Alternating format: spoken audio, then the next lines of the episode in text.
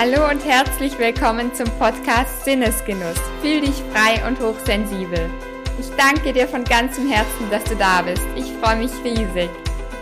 Mein Name ist Lisa Doms und ich bin deine Genussbotin Lisa. Herzlich willkommen in deinem Podcast Sinnesgenuss. Dein Podcast, um dich endlich frei zu fühlen und dein Leben zu genießen. Ich freue mich riesig, dass du wieder da bist. Danke von ganzem Herzen für dein Vertrauen.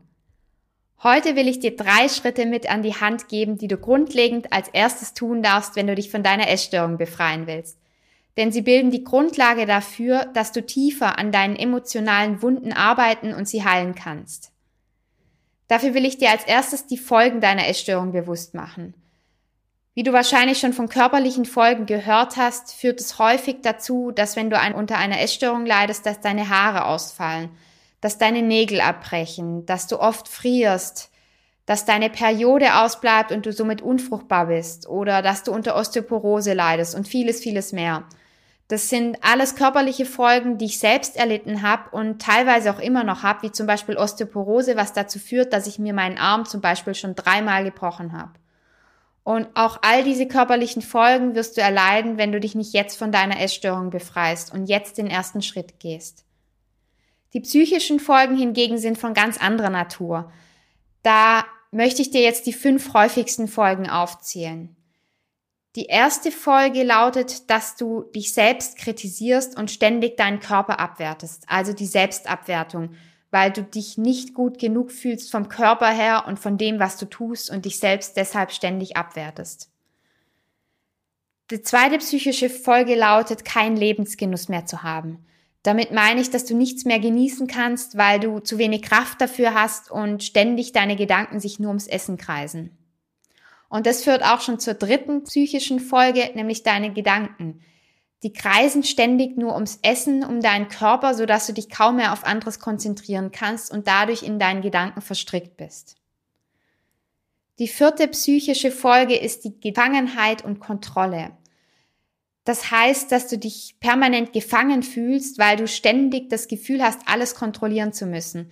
Das kenne ich selbst aus eigener Erfahrung noch so, so gut, weil ich diese Sicherheit im Außen nicht hatte, sie ständig in meiner Essstörung gesucht habe, weil ich da das Gefühl hatte, endlich mal etwas kontrollieren zu können, mich gleichzeitig dadurch aber wie in einem Gefängnis fühlte.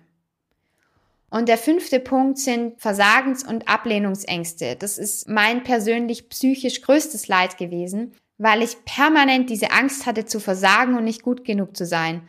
Das hat mich sogar in den Nächten Schlaf gekostet, weil ich so Angst hatte, wieder etwas nicht zu schaffen, wieder nicht gut genug zu sein, was häufig dann auch zu Perfektionismus geführt hat. Ich kenne also all diese fünf Punkte aus meiner eigenen Erfahrung meiner über zwölf Jahren langen schweren Essstörung und will dir deshalb jetzt drei Tipps mitgeben, die du als erstes tun darfst, um grundlegend etwas verändern zu können, weil du brauchst ja erstmal einen Rahmen, um dann auch an psychischen Themen arbeiten zu können. Zum Beispiel psychische Themen, die du verarbeiten darfst, sind Vergebung, Selbstliebe, Achtsamkeit, Dankbarkeit und vieles, vieles mehr, was ich auch in meinen Coachings weitergebe. Aber um überhaupt erst einmal an diesen Themen arbeiten zu können, brauchst du drei Dinge, die dir einen Rahmen dafür geben. Und das erste lautet, dass du ein gesundes Essverhalten dir antrainieren darfst. Damit meine ich dir einen Essensplan zu erstellen, der deinen wahren körperlichen Bedürfnissen entspricht, also auch was dir wirklich gut tut und schmeckt und deinen Zielen entspricht, also deinen Gewichtszielen. Und es ist auch wichtig, dass du dein Gewicht regelmäßig kontrollierst, um auch zu schauen, ob du dein Ziel wirklich immer näher kommst. Der zweite Punkt lautet, dass du deine Sinne trainieren darfst weil du dir durch das Sinnestraining Genuss erlaubst. Und zwar nicht nur durch Essen, sondern auch durch wohltuende Aktivitäten. Also so, dass du nicht nur deinen Geschmackssinn trainierst, sondern auch deine anderen fünf Sinne. Zum Beispiel, indem du dich immer wieder bewusst mit Blumen umgibst, dir Blumen in dein Zimmer holst, dir deine Lieblingsmusik anschaltest, Powermusik oder Entspannungsmusik, deine Lieblingsdüfte zu dir holst, zum Beispiel indem du an duftenden Kerzen riechst oder dich von deinen Lieblingsdüften umgibst oder weiche Stoffe oder Gegenstände hast, die du berühren kannst, die dir gut tun und dir Geborgenheit und Sicherheit schenken, sodass du diesen Rahmen hast, um dich aktiv selbst um dein Wohl zu kümmern und auch an diesen psychischen Themen arbeiten zu können. Denn Genuss in verschiedenen Situationen im Alltag ist so, so wichtig, wenn du dir das erlaubst, um auch an dir arbeiten zu können. Und das dritte lautet, dass du es dir selbst wert bist, die Hilfe zu holen. Also dich wirklich unterstützen zu lassen. Das ist für mich ein sehr, sehr großes Herzensanliegen, weil ich aus eigener Erfahrung weiß, wie schwer der Weg ist und fast unmöglich, wenn du deinen Selbst hast, deine schädlichen Gedanken und deinen ganzen Lebenskampf endlich dauerhaft verändern willst.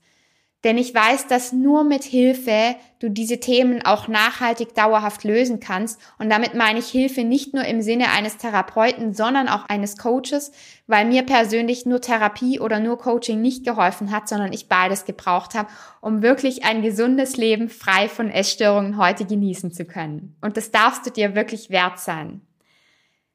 Glaub mir, ich kenne all diese Anzeichen und Tipps aus meiner eigenen zwölf Jahre langen schweren Essstörung, bei der ich dem Tod mehrfach ins Auge geschaut habe und schließlich den Weg daraus geschafft habe und mein Leben heute sogar genießen kann.